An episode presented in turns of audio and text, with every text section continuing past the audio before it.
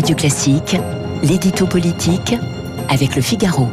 Bonjour Guillaume Tabar. Bonjour Gaël. Vous êtes rédacteur en chef et éditorialiste politique au Figaro.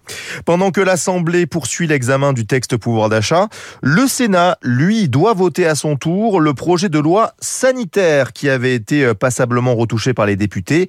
À quoi faut-il s'attendre de la part des sénateurs? Écoutez, vous vous souvenez qu'il y a moins de 15 jours, euh, le gouvernement avait expérimenté pour la première fois euh, ce que c'était de ne pas avoir de majorité absolue à l'Assemblée. Euh, l'article 2 permettant un pass sanitaire aux frontières avait été rejeté par la conjonction des voix de la gauche, du RN et d'une partie du LR.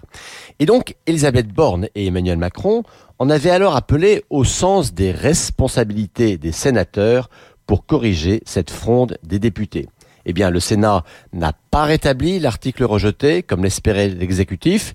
Il n'a pas non plus donné raison aux députés. Comme il fallait s'y attendre, il a trouvé une troisième voie. Le Sénat a corrigé ce fameux article 2 en proposant sa propre rédaction. C'est une manière de dire aux uns et aux autres, vous ne pouvez faire ni contre nous, ni sans nous. Alors, face à ce projet de loi sanitaire, l'ambiance est-elle à la conciliation ou à la confrontation avec le Sénat? Écoutez, on ne sait pas encore de quel côté va tomber la pièce, car euh, en faisant appel à la responsabilité et à la sagesse des sénateurs, euh, Elisabeth Borne puis Emmanuel Macron ont voulu avoir des mots aimables pour la, pour la Haute Assemblée. Mais ces mots, les sénateurs LR, et en particulier, les ont plutôt mal pris, car ils ressemblaient à une injonction de l'exécutif. En substance, les responsables de la majorité sénatoriale leur ont dit Responsables, nous le sommes par nature et pas sur commande. Et nous ne sommes pas là pour rendre service au gouvernement en lui rendant ce que les députés ont supprimé. Nous sommes là pour trouver en conscience la meilleure rédaction possible. En un mot, les sénateurs veulent être les agents d'amélioration du pouvoir législatif, pas l'instance d'appel du pouvoir exécutif. Autant dire que pour bien travailler avec le Sénat, eh bien, le gouvernement va devoir faire preuve de beaucoup de psychologie. Et dans ce contexte politique inédit, le Sénat est-il donc une chance ou un problème de plus pour le gouvernement? Écoutez, pour vous répondre, prenons un tout petit peu de recul historique.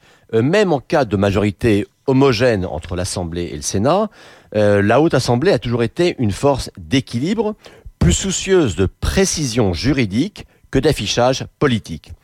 Puis ensuite, en cas de majorité différente, et ce fut le cas sous le premier quinquennat d'Emmanuel Macron, le Sénat s'est toujours voulu autant constructif, mais en ayant acquis un statut de contre-pouvoir, ce qui obligeait déjà à trouver des compromis.